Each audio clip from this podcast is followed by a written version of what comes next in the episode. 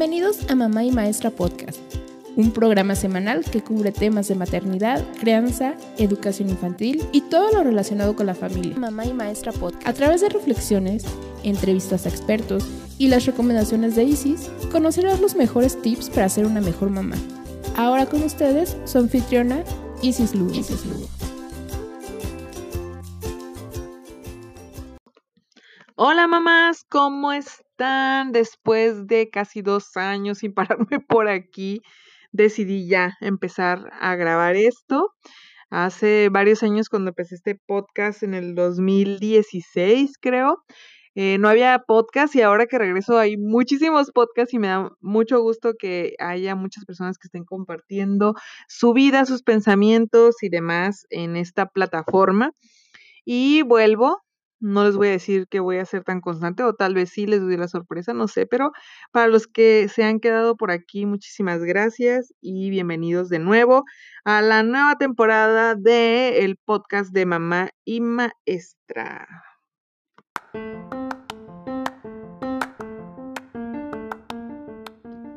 Aquí ya vieron el intro y demás. ya lo tenía desde hace mucho, pero no lo había usado bastante, así que ahora los estarán escuchando en todos los episodios. Y quiero empezar con una serie de episodios que les comentaba a mis amigas en tono de broma que la iba a hacer. Pero dije, la voy a hacer en la vida real, porque solo me voy a estar quejando en lo privado si puedo hacerlo en público?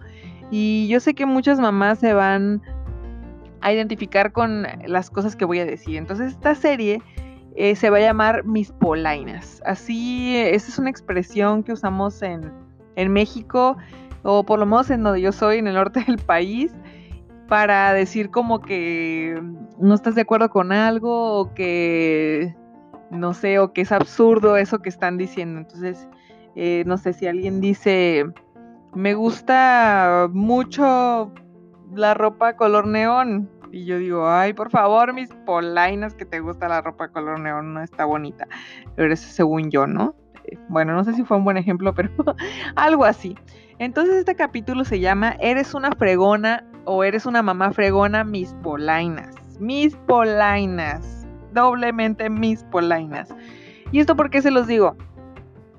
Hace como unas semanas tuve como un momento de verdad muy, pero muy difícil, donde me sentía totalmente agotada, eh, cansada, estresada, no podía pensar, de verdad que me sentía como la mente nublada, estaba triste, no sé, eh, fue unos momentos muy, muy, muy difíciles, fueron unos días muy, muy pesados para los que tal vez no estén escuchando este episodio como en tiempo real o en unos días después de que salió, sino después.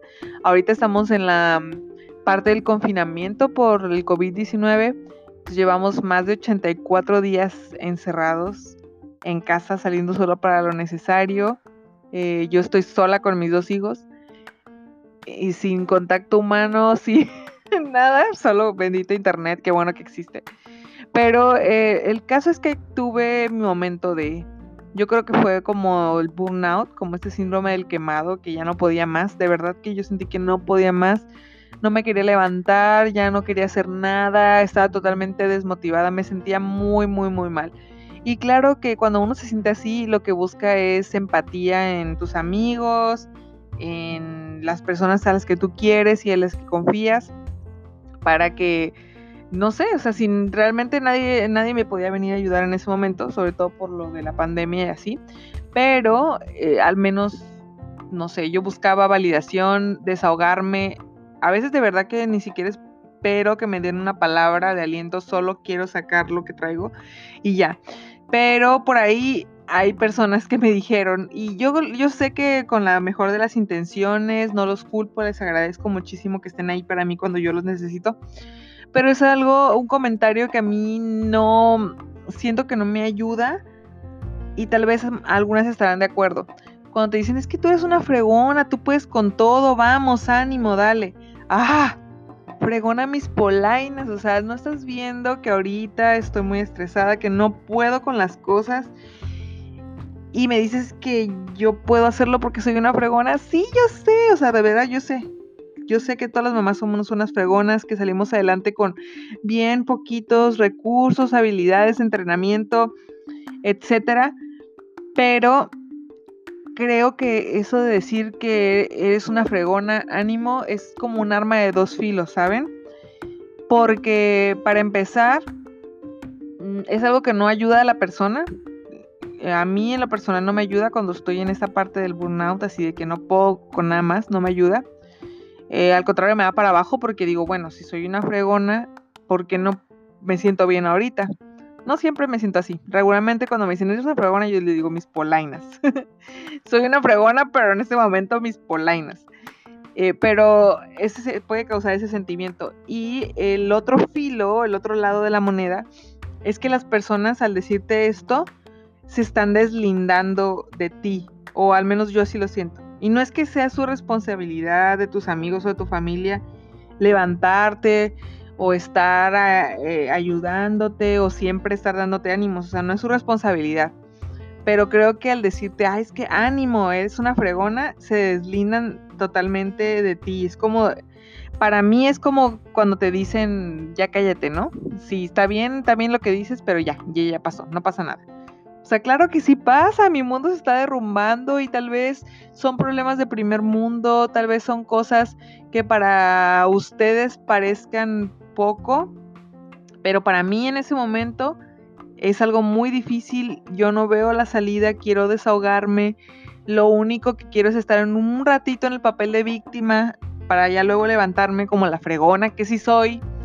Pero en ese momento, mis polainas, no me digas que soy una fregona, que ánimo, porque si, solo con decir ánimo se resolvieran las cosas, o sea, sería muy fácil la vida, ¿no creen? Entonces, eh, yo creo que es eso. Y me molesta principalmente cuando estoy en, esta etapa de burnout y creo que a varias personas les ha de molestar. Ustedes cuéntenme si soy la única o, tal, o tal vez también son ustedes. Porque creo que, que, al decirnos eso de que somos fregonas, nos están pasando toda la responsabilidad otra vez de la crianza, todo este peso que las mujeres llevamos en, las cosas de la casa, el trabajo, que la sociedad nos dice que tenemos que tener un cuerpazo, ser las mejores arregladas, tener la casa súper limpia, los niños súper bien portados, trabajar como si no criáramos, criar como si no trabajáramos. Y todavía echarnos la culpa de decir, pues si estás cansada, es porque trabajas, ¿a quién te manda a trabajar? O si te quejas de los niños, pues ¿quién te manda a tener hijos? Eh, creo que, ahí te, eso encierra todo, es como la culpa y demás. Y tal vez, como les digo, es algo que yo lo siento así, pero creo que lo, es lo que llevo implícito cuando te dicen, es que tú eres una fregona, vamos, levántate, como la Bárbara del Regil, ¿no? Que, o de Regil, no sé cómo se llame, que nada más te está pues dando ánimos y todo, pero ella no está aquí, o sea, ven y límpiame, ven y ayúdame a levantar los trastes, o sea, no, a mí no me sirve nada que alguien me diga que soy una fregona, porque yo ya sé que lo soy, pero en ese momento la fregona que vive en mí está de vacaciones, la fregona que vive en mí se, se cansa, la fregona que vive en mí no tiene energía, no tiene estrategias, necesita descansar, necesita renovarse. Entonces, no me vengas a decir que ánimo y ya. a veces las cosas son un poquito más difíciles que, eso y en la maternidad, aunque nosotros la hayamos escogido, aunque sea lo mejor que nos pasó en nuestras vidas, también es lo peor que nos pasa en nuestras vidas, porque todo cae sobre nosotros, las mamás vivimos en un constante estado de alerta que solo lo entiendes cuando eres mamá porque estás, no sé, tal vez estás en tu cama ya en la noche, ahorita tranquilo, los niños están dormidos y todo, pero empiezas a pensar si alguien se mete, si los niños dejan de respirar, si se cae de la cama, si pasa esto, no lave los trastes, mañana que voy a hacer de comer, no hay mandado, eh, toca pagar el agua, bla, bla, bla, bla, bla, todo, o sea, es, es como una bola de cosas que vienen con la maternidad que no se resuelve con un, eres una fregona, claro que somos unas fregonas, pero mis polainas, no me vengan a decir esas cosas ahorita y creo que esto ya se convirtió como en una queja, pero está bien, esto es no catarsis. y creo que, que es así, esto es parte de, de la cultura en la que estamos criados, por lo menos las latinas, en que la mamá es la que lo puede todo, la mamá lo hace todo, la, la mamá debe ser la roca, debe ser todo y no se puede caer. Y claro que nos podemos caer. Yo, yo reclamo el derecho a caerme, a estar en la cama un día completo y decir, sabes que hoy no puedo encargarme de las cosas, hoy no puedo. Y eso es sano también, porque ¿qué le estamos enseñando a nuestros hijos? Todos nos llegamos a sentir así en algún momento, seas mamá o no, trabajes o no, mm, puede ser por cualquier cosa que te pueda sentir en ese agotamiento extremo del burnout, por dinero, por cosas emocionales, por otras personas, por tu trabajo. ¿Y qué le vamos a enseñar a nuestros hijos? Que ellos no se pueden caer. Claro que te puedes caer, mijito, si quieres estar un día tirado en la cama porque te fue muy mal en el examen, porque te dejó la novia, porque no quedaste en algún lado, porque no te has encontrado trabajo. Quédate. Claro que te vas a levantar, pero si necesitas ese tiempo para recuperarte, quédate. Y eso es lo único que pedimos las mamás. Somos unas fregonas, pero mis polainas, no me vengas a decir qué ánimo. Mejor venme a lavar los trastes, venme a traer comida, venme a traer el mandado, ayuda.